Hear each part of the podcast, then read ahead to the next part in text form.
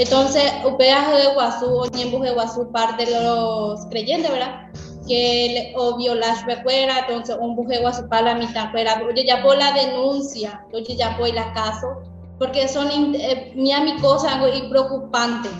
Son violación, porque la PAPedad son violación. Entonces, estamos ya por la denuncia, entonces ya por el caso, entonces, Upe a ver, ya esa el Ministerio de la Niñez, entonces, hoy esa mi jamás veía escuela o ya por mi jamás ahí la caso porque es preocupante la cual la hora de comunidad la hora painta veterano sé cómo cuña si asentí a ver hoy es la ministerio de la mujer y que tu jamás ver o ayudar y cuál la cuña porque es esta y hoy la cuña pain o sufría la parte de la violencia también. Los creyentes las embarazan, violan a las niñas, se hace la denuncia y nadie da respuestas. Estos hechos son preocupantes porque son violaciones a esas edades. Muchas denuncias ya se hicieron y no se hace caso. Veo que están los representantes del Ministerio de la Niñez. Espero que hagan caso porque es preocupante lo que pasa en nuestra comunidad Paita. Yo como mujer siento. También veo que están del Ministerio de la Mujer, que puedan también ayudar porque hay muchas mujeres de Paita que sufren violencia fue la denuncia que realizó Rosalba Gómez Arce, lideresa de la comunidad Paita Uterá del departamento de Amambay, el 23 de agosto del 2021, ante la Comisión de Pueblos Indígenas de la Cámara de Senadores. Y de oficio, ya una niña que está embarazada, que fue violada, ya, ya hay una violación de un derecho. ¿Y para qué está el Poder Judicial? El, el Poder Judicial como establece la Constitución Nacional, está para cumplir y hacer cumplir las leyes. Entonces, es acogerle a esa niña que fue violada, ¿verdad? O maltratada. Y interín se le busca un lugar donde pueda estar dentro de con algún familiar. Tiene que estar en algún albergue, en algún lugar de protección. No puede estar en la calle. La calle no es el lugar, ¿verdad? Y remitir los antecedentes a la justicia del crimen. Jueza y ministra de la Niñez y Adolescencia Mercedes Ebrites de Busó dice que los juzgados de niñez y la fiscalía tienen la potestad de actuar, pero no lo hacen. La jurisdicción penal, el fiscal debe imputarle y ahí se lleva adelante a través del juzgado en lo penal. Pero eso queda impune, ¿verdad? Entonces, como si fuera que eh, las niñas, porque es pobre, porque está en la calle, debe ser abusada. Ese es el concepto que tienen. No valen, ¿verdad? No valen. No es como una chica de la sociedad, ¿verdad? No, no vale porque para... Eh, está en la calle, está a la Dios que es grande. Oye, se hija, un oye ya poja una pedir resolución, o sea que hoy jamás bobo día para indi y catuta o resolver. Ambos día para cada institución y catuta me oreve la respuesta, la me la reclamo. Entonces, parece la ayerurea y catuve jamás, oye ya pobre la caso, la oíba. Sé como cuña jaisa, la cuña deja la mitad, cuña ire, a la mitad ire, hoy coba, oye ya pobre porque a esa a las esa mano y la la niña de o hija la ministerio de la mujer que se haga una resolución y se fije en cuánto tiempo el INDI podrá resolver y en cuánto tiempo cada institución dará una respuesta ante nuestro reclamo. Por eso yo pido que se haga caso. Yo como mujer pido atención para las niñas y los niños. Por supuesto que queda impune porque ¿quién puede impulsar? La niña no va a impulsar, la niña no tiene esa capacidad para impulsar y decir, ese me violó, ese me maltrató. Eh, y la fiscalía no actúa de oficio y tendría que actuar de oficio. El juzgado tampoco actúa de oficio en la niñez. Eh, y eso que tiene eh, esa, esa capacidad, porque el único juzgado, el, único juez que tiene esa potestad para actuar eh, de oficio es el juez de la niñez, eh, de los indígenas, de las nenitas indígenas que andan ambulando eh, por, por la terminal. En ese caso ya hay una vulneración de derechos fundamentales cuando se vulnera, cuando se, cuando se viola el derecho fundamental de los niños, el juez debe actuar inmediatamente. No hay una eh, políticas públicas eh, por parte del Poder Ejecutivo a través de la, del, Ministerio de la Niñez. ¿Y por qué no hay? Porque los niños no, están dentro del debate político. Los niños no votan. Entonces no hay un interés que salgan, que vean la problemática, que estén ahí con este codo a codo con la problemática de la niñez y defienda ahí en el en el instante, ¿verdad? Entonces los abusos sexuales se producen eh, a través de, varias, varias aristas. Y una de ellas es, como te dije, la falta de fortalecimiento a, la, a las familias. Y también el, el estado de pobreza, porque eh, el, porcentaje de pobreza y de extrema pobreza que hay acá en el Paraguay, eso eh, significa que en una habitación estén durmiendo toda una familia, padre, el papá, la mamá y los niños. Entonces eso, eso hace también eh, que se produzca a veces, este, si no tiene buena preparación papá o mamá, entonces se producen em, violaciones, pero no hacen, porque los jueces que están, los jueces de la niñez no son jueces por vocación, sino que están eh, puestos ahí como la hija de Bajac, por ejemplo, porque es la hija del ministro. Eh, entonces ahí le tiene, ¿verdad? una actuación rápida de la fiscalía o de la, del juez puede salvarle la vida al niño o a la niña. Sí, así, así mismo, así mismo. Como los casos que yo te conté, ¿verdad? Eh, le puede salvar o sacarle de, la situación eh, vulnerable en que se encuentre. Según datos proveídos por el Ministerio de Salud durante el 2020, murieron cuatro madres adolescentes indígenas que las autoridades, ¿verdad? tanto del Poder Ejecutivo, eh, Legislativo y Judicial, tienen que percatarse y tienen que darse cuenta que ese capital, ese gran capital humano que nosotros tenemos, que es la niñez, debe ser protegido y debe ser invertido en políticas públicas, se debe invertir en políticas públicas, se le debe dedicar el tiempo que se necesita. Porque, o si no, vamos a seguir construyendo cárceles. En el año 2020 se denunciaron 776 casos de abuso sexual contra niños, niñas y adolescentes a través del sistema de Fono Ayuda 147, cantidad que aumentó durante el 2021. De enero a septiembre del 2021 se recepcionaron 6.282 casos de vulneraciones, de los cuales 870 corresponde a abuso sexual, 135 a explotación sexual y 3012 a maltratos. La Coordinadora por los Derechos de la Infancia y la Adolescencia informa que el 34% de la población paraguaya corresponde a niños, niñas y adolescentes, unos 2 millones y medio de habitantes aproximadamente. Aníbal Cabrera, director ejecutivo de la Coordinadora por los Derechos de la Infancia y la Adolescencia, sostiene que el sistema de prevención y protección de niñez y adolescencia no funciona de manera adecuada en el nivel local. Ahora, esa vulnerabilidad se acentúa así. Eh, ese niño o esa niña es de una comunidad en situación de pobreza, si ese niño o esa niña es de una comunidad indígena o si tiene algún tipo de discapacidad. Eh, en muchas ocasiones estas vulnerabilidades se triplican o, se cuatriplican incluso, y ahí es donde se habla desde las políticas públicas de la interseccionalidad. ¿Qué quiere decir eso? Cuando tenemos una niña indígena en pobreza con discapacidad, víctima de violencia sexual. Entonces, fíjate vos cómo sus vulnerabilidades se cuatriplican en esa situación la respuesta del Estado de servicios sociales para saber en qué estado está cada niño, cada niña del país es insuficiente. De hecho, no tenemos.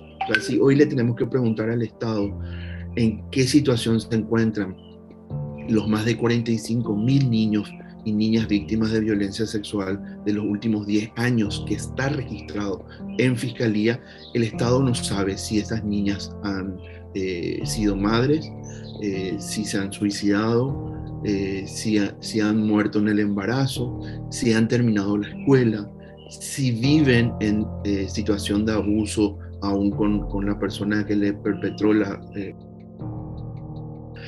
pero también debido a las prácticas de los operadores del sistema de justicia que seguimos teniendo prácticas discriminatorias seguimos viendo que existen prácticas discriminatorias hacia las personas de pueblos indígenas. Eh, discriminatorias en el sentido de, eh, que, dicen, eh, así nomás luego son, ellos culturalmente son así, empiezan su vida sexual activa muy temprana, etc. Todas esas son, son prejuicios y son prenociones de parte de los operadores de justicia. Nosotros hemos hecho una investigación sobre eh, educación sexual en, en, cuatro pueblos indígenas y lo que nos hemos encontrado es que en realidad distan mucho de estas premisas eh, falsas, por decir así, o preconceptos de parte de la población en general. Eh, hemos encontrado de que las prácticas de educación sexual de muchos pueblos indígenas tiene que ver con eh, el acompañamiento de eh, las abuelas y las personas adultas en las trayectorias de vida de las adolescentes, en cómo eh, realizan planificación familiar también, cómo usan métodos naturales de anticoncepción, etc. Entonces, creo que existe también, no solamente de parte de los operadores de justicia, sino que de la población en general, eh, un desconocimiento hacia las cosmovisiones y las formas de vida también de muchas de las comunidades indígenas que habitan en Paraguay. Esta falta o esta inoperancia del Estado hace que estas vulnerabilidades se incrementen. Por supuesto que en las comunidades indígenas también, eh, efectivamente, existen mayores vulneraciones o vulnerabilidades dadas eh, las condiciones de vida que tienen muchos de, los, de las personas de pueblos indígenas. Recordemos que más del 50% de la población indígena del país tiene menos de 18 años y más del 60% de esta población, de la población indígena total del país, eh, vive en situación de pobreza extrema. Eh, entonces esas son condicionantes que hace que exista mayor vulnerabilidad. Y obviamente eh, ahí el acceso a la justicia se vuelve eh, un camino empedrado y empinado mucho más complejo. el nivel local está a cargo de las municipalidades por medio de las CODENIS, pero también están los consejos municipales de niñez donde tienen que estar las distintas instituciones de nivel nacional con representación local para poder coordinar los esfuerzos para prevenir situaciones de violencia, para promover derechos y para proteger en los casos de que los niños, niñas y adolescentes sean eh, vulnerados.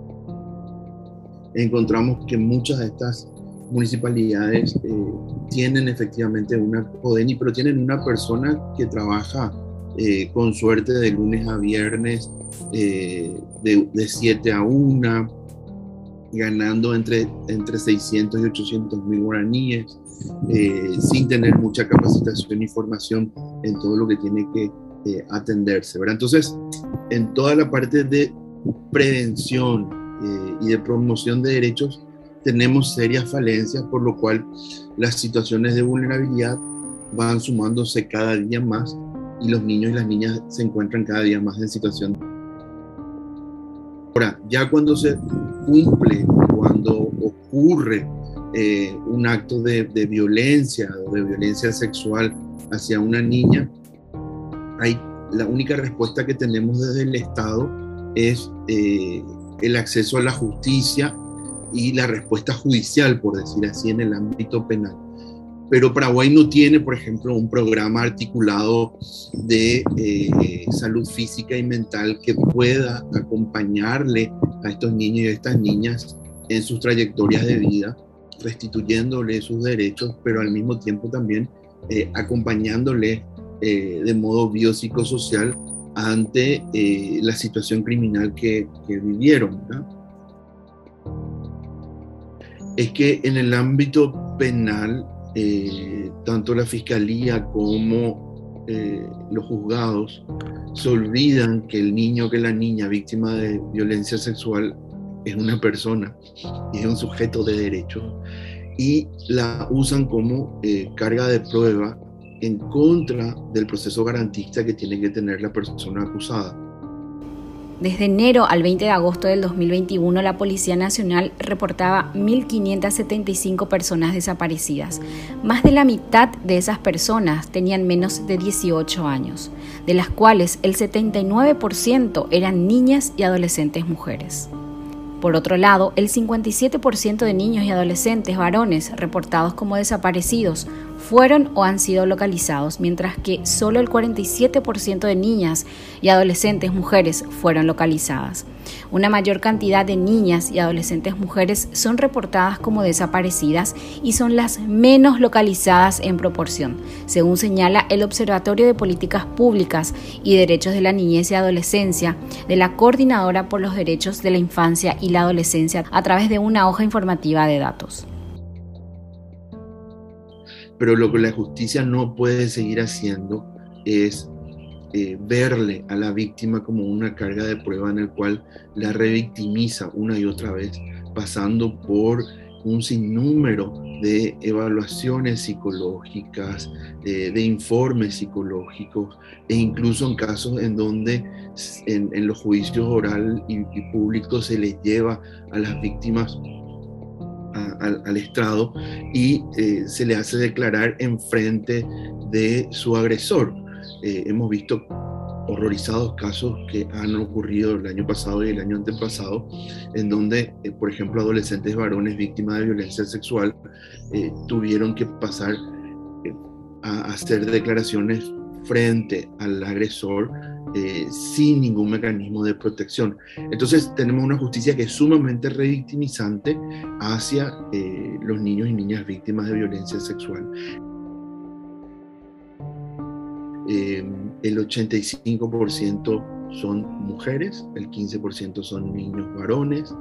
el 85% de estos casos se dan en el ámbito familiar cercano, o sea, quiere decir que una persona eh, de confianza, ya sea un tío, abuelo, hermanastro un vecino, un padrino, eh, fue quien eh, abusó físicamente, sexualmente, mentalmente de esa niña o de ese niño. y en un 85% de los casos efectivamente también son varones y, hombres los que cometen estos delitos. Hasta hoy no hay una respuesta efectiva de manera integral desde el Ministerio de la Niñez, desde el Ministerio de Salud y desde el Ministerio de Educación para estas tres eh, acciones que te decía, la prevención, la atención y la no revictimización. El 49,4% de adolescentes indígenas entre 14 y 17 años no reportaron asistencia a ningún tipo de institución educativa formal en el 2017. Entre los años 2008 y 2020, el Ministerio Público recibió en promedio 11,4 denuncias de hechos punibles contra niños, niñas y adolescentes por día, totalizando 49.964 casos. La mayoría se dan en el entorno familiar. La jueza de la niñez, Pili Rodríguez, señala que hay dos vías de actuación inmediata ante casos de vulneración contra niños y adolescentes que necesariamente deben ser bien coordinadas y replantearnos siempre ante cada caso de esto. No es, es a veces, damos ese salvataje de incendio a ese, caso, pero miremos todo el bosque y toda la situación contextual que, nos, que no exista por cada caso. Debe replantearnos que no existan más otros casos de otras niñas. Nuestras codenis nunca fueron fortalecidas como establece el Código de la Niñez, que son un, el, se fueron pensadas como un elemento de protección, de difusión de derechos. O sea, en el mundo ideal, como yo siempre digo, fueron concebidas de que había una mirada ejecutiva hacia la niñez con inversión porque fue como lastimosamente a veces ocurre, creamos instituciones, pero no creamos las herramientas para que funcionen. Estas CODENIS fueron concebidas justamente como para estar cerca en la comunidad, eh, siempre hablar de derechos eh, con las familias, eh, ver que vayan siempre a la escuela, detectar algún tipo de situación de alarma dentro de la familia, que a lo mejor o sea, la niña ya no, no va más a la escuela, eso ya es una llamada de atención, llegan a la casa porque no está yendo, ahí ya detectan que hay a lo mejor una situación de violencia, ya poder pueden adoptar medidas, como dice el artículo 34 del Código de la Niñez, que es que pueden eh, disponer eh, un seguimiento terapéutico, una hospitalización, el reintegro a la escuela, todas esas medidas que están en el ámbito, por decirlo así, administrativo de la CODENI que podrían actuar en forma preventiva evitando ya la última situación que tenemos, que ya es la vulneración que tengan lo que hace siempre también nosotros veregamos, ¿verdad? Porque la mayoría de, la, de estas cuestiones tienen un carácter de un componente social, económico muy importante, ¿verdad? Que ya arrastra la falta de educación, que ya falta el, eh, el acceso a la salud, o sea, una base social que, digamos, vulnerada de, de esos derechos de acceso mínimo trascienden hasta la última ratio que es la intervención jurisdiccional y entonces allí igualmente lo que siempre es una propuesta que yo hago que esos casos de niñas, adolescentes, madres debería existir un apoyo como un seguimiento de parte de las instituciones de políticas públicas, por ejemplo, el Ministerio de la Niñez, etcétera, para continuar porque nosotros damos esas medidas de protección pero a donde hay un, también un seguimiento. A lo mejor el agresor fue, mm, eh, fue encontrado culpable, está privado de libertad, tiene una condena, pero ¿cómo le reconstruimos a esa niña y cómo puede continuar? ¿Cómo podemos asegurarnos de que tenga otra vez herramientas para poder volver a, estudiar, a rehacer su vida, a, a ver un futuro prometedor? si en caso de que fue madre, esa conexión, ¿verdad? Que, que es ya también, que ya es otro niño, es un, eh, es un ser, eh, digamos, también ya sujeto de protección. Ahí ya tenemos un binomio de sujeto de protección, darle las herramientas básicas. Lo que siempre también hacemos es la medida así, es que fueron que, que, que dieron a luz o lo que sea, que el derecho al nombre, que es lo básico, la inscripción judicial, para que a partir de ahí pueda volver a tener derecho y replantearnos siempre ante cada caso de esto. No es, es a veces, damos ese salvataje de incendio a ese, caso, pero miremos todo el bosque y toda la situación contextual que, nos, que no exista, por cada caso debe replantearnos que no existan más otros casos de otras niñas.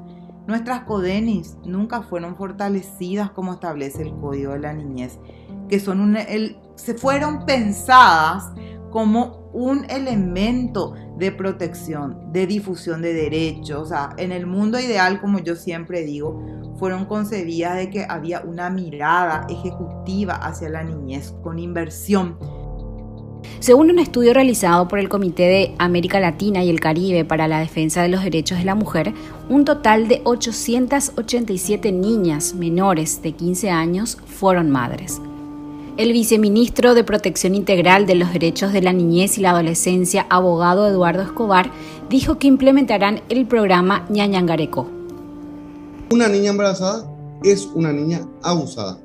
Como sociedad tenemos que desnaturalizar que adultos convivan con niñas o adolescentes. Las niñas tienen que estar jugando, eh, deben ser protegidas primeramente, deben estar jugando, estudiando, desarrollándose integralmente no pueden estar eh, siendo madres a tan corta. Eso tiene efectos muy nocivos. Eh, en relación al desarrollo integral de una, de una niña o adolescente. O sea, vemos cómo la situación de vulnerabilidad.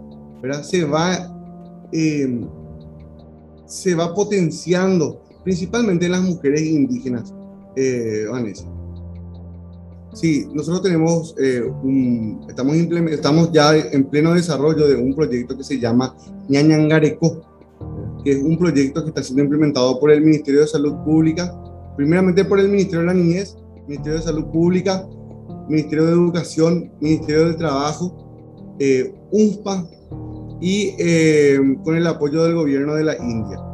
¿Qué está buscando? Este se está implementando eh, en el distrito de Caguazú. Y a su vez, desde esa, desde esa experiencia se está afinando las rutas de derivación ¿verdad? en todo el país. ¿Por qué Caguazú? Porque Caguazú hemos notado que eh, tiene los índices más altos de, de embarazos de adolescentes, de niñas y adolescentes. En este caso de las cuatro adolescentes indígenas que fallecieron por, por estar embarazadas, ¿Qué pasó? ¿Se hizo el seguimiento en estos casos, viceministro? ¿Quiénes fueron los responsables del embarazo? ¿Si fueron abusadas?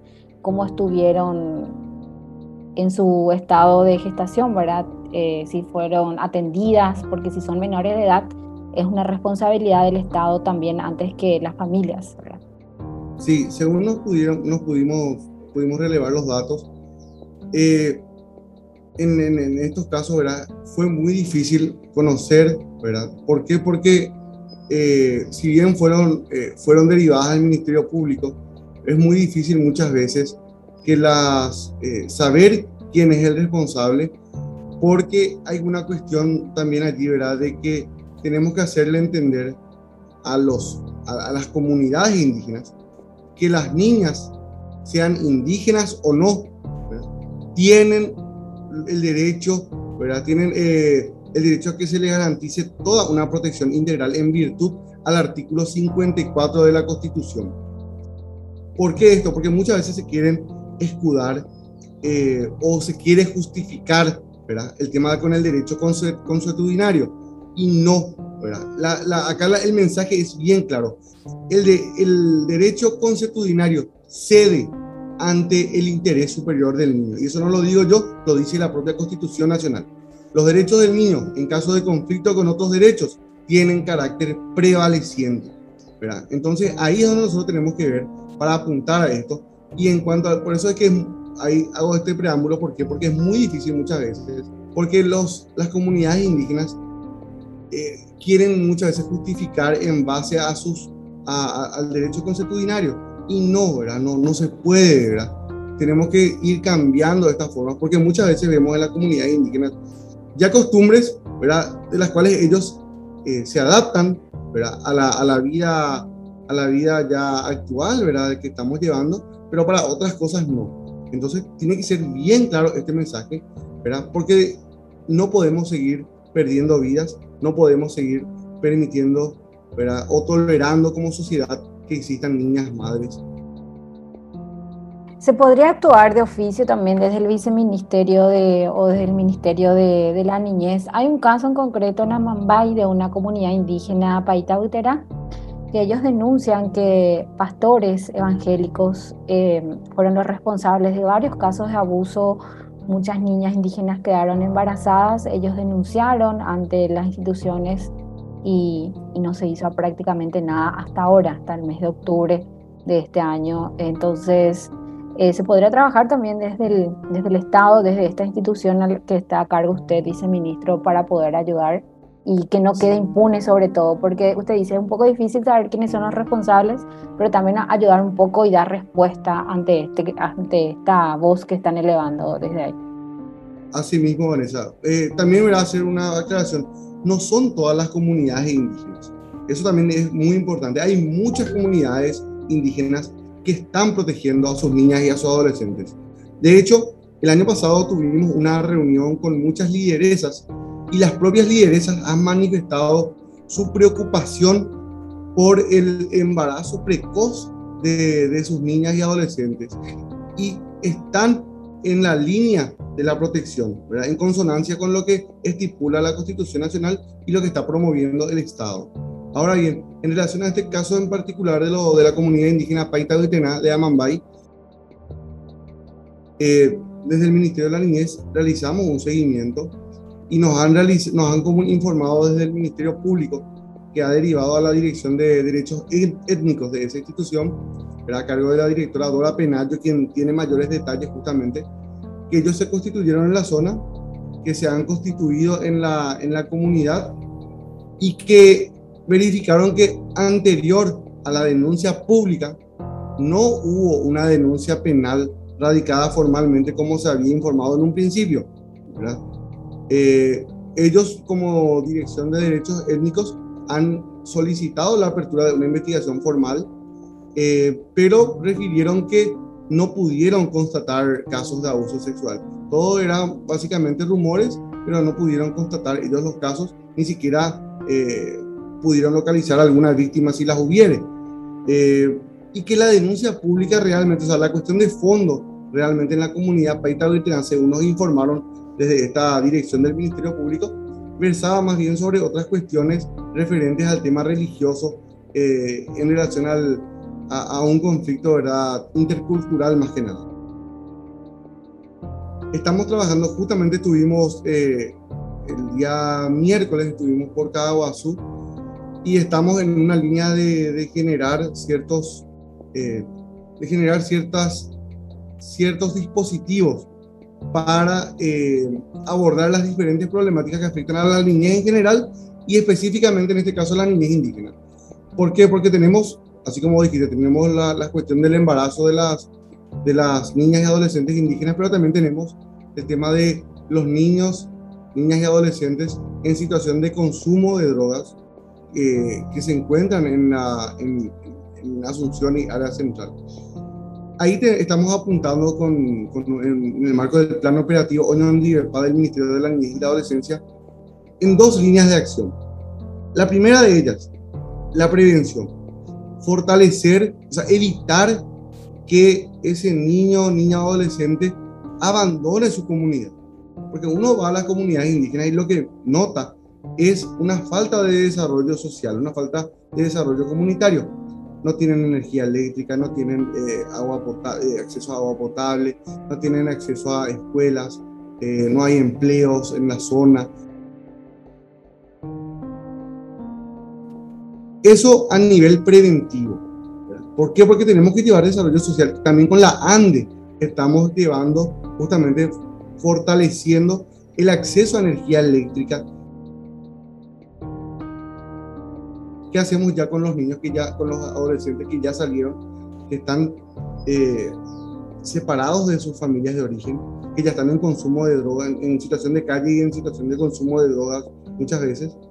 Nosotros el ministerio tiene un centro de desintoxicación y de rehabilitación en la comunidad indígena de Punta Pona, en el departamento de Caguazú. Ahora queremos, justamente, y eso es una, un anhelo que estamos teniendo y que es algo que, estuvimos hablando con, con, la gobernación del departamento de Caguazú. Hay altas posibilidades de que construyamos un segundo centro con apoyo de la gobernación en la comunidad indígena de Jobuí, en el distrito de repatriación. Y yo quiero resaltar allí el papel de estas dos comunidades, tanto de la comunidad indígena Punta Poná como de la comunidad indígena Jobuí. De estas comunidades no salen los niños. Ellos están protegidos a su comunidad o sea, sus comunidades son ejemplares.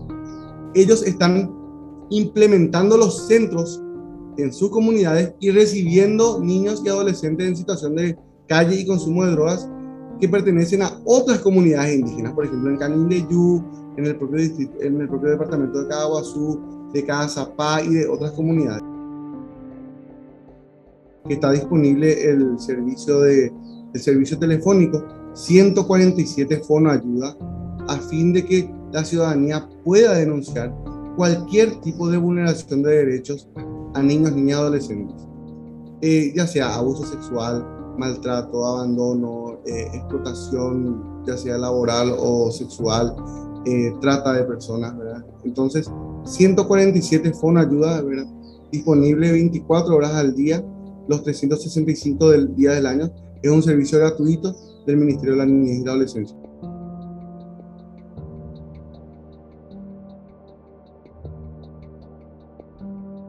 Jorge Jiménez, docente español experto en interculturalidad, estudió a Paraguay en su tesis sobre la educación intercultural desde una mirada antropológica. señala la fuerte discriminación hacia las comunidades indígenas y propone como prioridad la malla curricular desde la interculturalidad. Y en Paraguay, sin ir más lejos, el 2% de la población posee el 85% del territorio. Esta desigualdad empobrece a los campesinos, expulsa a las comunidades indígenas de sus territorios milenarios y además los enfrenta a un racismo expresado por gran parte de la población urbana, lo cual es bastante paradójico, puesto que sorprende ver cómo un país que se define como raza guaraní, como identidad guaraní, tiene la desprotección y la marginación hacia los guaraníes como seña de identidad. Entonces, lo que estamos hablando en realidad es de un modelo social bajo los principios neoliberales. La propia educación y la ausencia del estado de bienestar es respaldado por un pensamiento individualista. ¿Qué alternativas podemos presentar que pueden mejorar la condición no solamente de las comunidades indígenas actuales, sino de las generaciones indígenas futuras? Pues para ello tenemos que tener en cuenta que un sistema verdaderamente indígena, promovido por las instituciones, en este caso el Ministerio de Educación, tiene que promover cualquier modelo curricular basado desde el paradigma de la interculturalidad. Y para eso hay que tener en cuenta que, los que para los guaraníes o para la mayoría de las comunidades indígenas, la educación es un proceso global, es decir, no formal, no existen aulas, se habla de espacio educativo. La cultura indígena es enseñada y aprendida en términos de socialización integradora, de aprendizaje significativo. Tienen sus propios instrumentos, toda una serie de recursos bien definidos para educar a quien va a ser un individuo de su comunidad. Entonces el sentido de la educación guaraní, digámoslo así, es llevar a cabo todo un proceso por el cual sus cosmovisiones actúan sobre los miembros de la sociedad para crear individuos y personas que sepan vivir en una comunidad. Y el objetivo sería entonces encontrar lo que es la tierra sin mal, ¿no? El buen vivir, formar un espacio socializador, esto es lo que sería, donde la identidad se exprese en un sentido más amplio, de forma libre, que no les suponga ningún impedimento presentarse como indígenas hacia la sociedad, en una comunidad asentada en un lugar sin violencia, recíproca y donde la naturaleza sea su medio de vida. No olvidemos que en el planeta Tierra el 80% de la diversidad está en territorio indígena y por tanto son los encargados de cuidarla y respetarla, cuando la impunidad marca tendencia a favor de los agresores, incide directamente en el aumento del riesgo hacia las mujeres, niñas y adolescentes a enfrentar situaciones de violencia. La falta de respuesta inmediata y la discriminación hacia algunos sectores reflejan la falta de credibilidad en la justicia y la dificultad en el acceso cuando se trata de niños, niñas y adolescentes. Estas impunidades están relacionadas también a las limitaciones en el marco legal la falta de criterios para la implementación de las políticas de protección integral para la prevención y atención de los casos al interior de las instituciones y la atención a las mujeres en situación de violencia, entre otros factores. Que las autoridades, ¿verdad? tanto del Poder Ejecutivo, eh, Legislativo y Judicial, tienen que percatarse y tienen que darse cuenta que ese capital, em, ese gran capital humano que nosotros tenemos, que es la niñez, debe ser protegido y debe ser invertido en políticas públicas, se debe invertir en políticas públicas, se le debe dedicar el tiempo que se necesita, porque o si no, vamos a seguir construyendo cárceles.